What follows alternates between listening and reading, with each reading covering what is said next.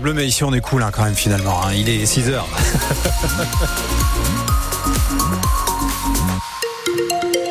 Et à 6 heures, il fait euh, déjà 8-10 degrés sur la région. Belle douceur encore euh, ce matin. Et on aura peu de chance encore de voir le soleil aujourd'hui. On va vous détailler bien sûr tout cela juste après le journal. Mon cher Alexis Arad. Le journal. Gabriel Attal est à la ferme dans la Marne. C'était hier. Le Premier ministre s'est rendu dans une exploitation bovine de Jeanvilliers, près de Montmirail. Il n'y était pas pour faire des annonces. Deux semaines après le paquet de mesures annoncé pour calmer la colère des agriculteurs, c'était surtout là pour montrer aux concernés et aux caméras qu'il reste à l'écoute des agriculteurs et des éleveurs à une semaine du début du salon de l'agriculture à Paris. Et Clément Comte, le Premier ministre, a passé deux heures sur place à beaucoup discuter. C'est nous qui allons vous faire visite, effectivement. Alors, le Premier ministre est accueilli par les propriétaires de la ferme de la Marlière, Florent Kijewski et sa compagne Emeline, très émue. C'est dur, il faut nous écouter. Je sais, je suis là pour ça. C'est plus possible, on peut plus euh, travailler euh, comme ça. Ça fait on est la quatrième génération. J'ai repris à mon papa, on a arrêté le lait parce que c'était plus possible. Et c'est très dur, c'est très compliqué. On a besoin d'aide. Je suis là pour ça. D'abord, merci pour votre euh, franchise. C'est pas simple avec tout le monde autour. Je sais que c'est dur euh, et moi mon objectif c'est de trouver des solutions. Gabriel Attal prend le temps de découvrir l'élevage du couple. On fait attention à nos bêtes et on a de la super viande quoi. Pourquoi emmener ça ailleurs et, manger une saloperie qui fiche ben, un, peut pas avoir exporté des bêtes vivantes et importer de la viande transformée. Il y a toute une partie de la chaîne qui devrait se faire aussi en France. Et ça, c'est à nous d'aider la filière à, le développer. Au bout de cette visite de deux heures et de ces discussions avec les agriculteurs et les élus marnais, pas d'annonce particulière, mais un rappel du Premier ministre. J'avais annoncé euh, des euh, mesures de simplification nationales. Sur ces dix mesures, il y a déjà quatre décrets qui sont sortis. Vous voyez que ça avance au niveau national, au niveau local. Objectif très clair, rassurer la profession avant l'ouverture du salon de l'agriculture la semaine prochaine. La visite de Gabriel Attal à Jeanvilliers dans la Marne est à retrouver sur francebleu.fr. FR. Le président ukrainien Volodymyr Zelensky est attendu à Paris aujourd'hui pour signer des accords de sécurité bilatéraux. La guerre en Ukraine qui dure depuis presque deux ans, triste anniversaire la semaine prochaine et la situation militaire y est extrêmement compliquée. C'est ce qu'a indiqué l'état-major ukrainien alors que la Russie est en pleine offensive. La grève des contrôleurs SNCF a débuté. À l'appel de la CGT et de Sudrail, une grève en pleine vacances scolaires qui fait revenir sur la table une idée dans certains camps politiques, s'attaquer au droit de grève pendant les vacances scolaires. Il faut dire stop à ceux qui prennent les Français en otage, a déclaré Éric Ciotti, le président des Républicains, qui promet de déposer un texte de loi sur la question. Mais euh, Jeanne Mézia, est-il possible vraiment de s'en prendre au droit de grève? Le droit de grève est inscrit dans la Constitution, mais il s'exerce, je cite, dans le cadre des lois qui le réglementent. Il est donc possible de déposer des lois sur le sujet.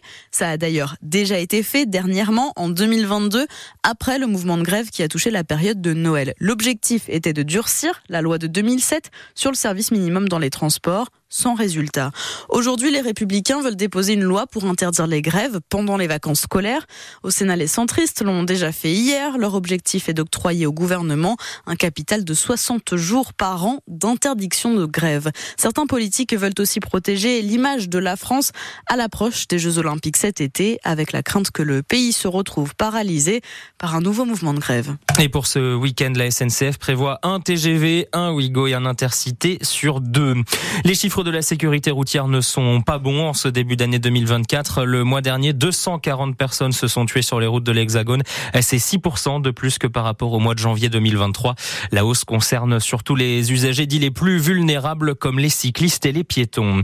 Et d'ailleurs, sur la route, ça démarre mal pour le permis dématérialisé dans les Ardennes. Depuis mercredi, en théorie, il est possible d'avoir son permis de conduire en version 100% numérique sur son téléphone. En pratique, c'est plus compliqué. Tenez, à Bonny-sur-Meuse, par exemple, la mairie annonce qu'elle n'est actuellement pas en mesure de certifier vos titres sur l'application France Identité.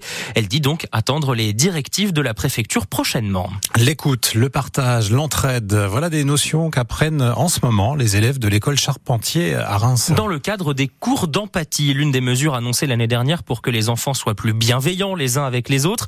Le dispositif sera généralisé à la rentrée prochaine. En attendant, 72 établissements dans la Marne tentent l'expérience depuis début janvier.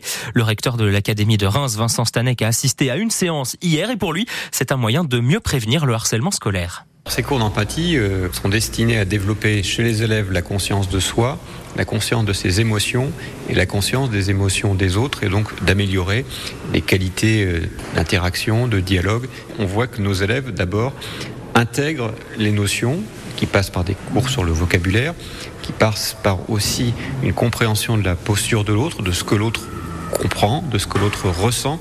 Aujourd'hui, c'est une prise de conscience nécessaire. Ces ateliers s'inscrivent dans le travail que nous mettons en œuvre autour des problématiques de prévention du harcèlement notamment.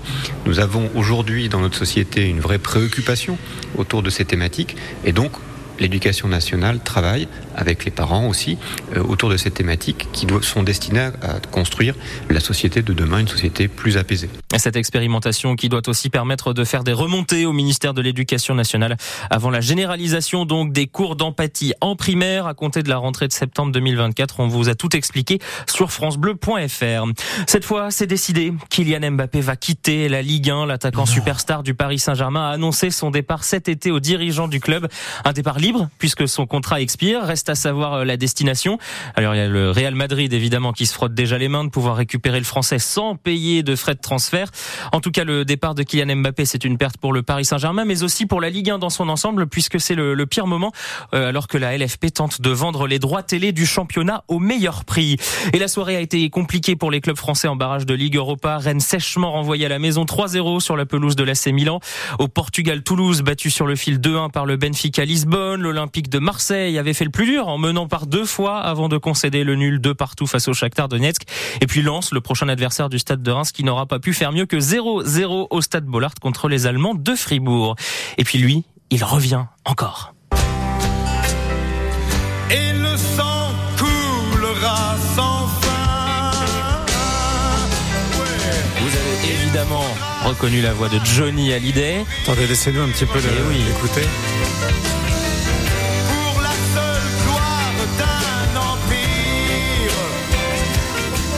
d'entendre donc le refrain de Waterloo, l'un de ses deux nouveaux titres. Il était déjà retenu il y a pas très longtemps avec Le Cri. Oui. On entend régulièrement sur France Bleu. Et eh bien là, ce sont deux nouveaux titres, des inédits retrouvés à Londres, où les bandes dormaient depuis 50 ans. Deux titres intitulés donc Rest et Waterloo.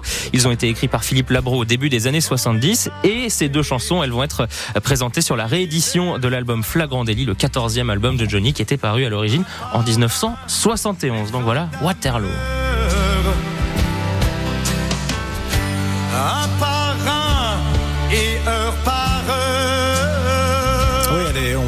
On, entend le grain de voix qui, qui date un peu, effectivement. Années 70, oui, il n'y a pas de doute là-dessus. C'est du Johnny. Ah, c'est du Johnny, bien sûr. Et on est très content encore d'en retrouver deux, finalement. et combien vont-ils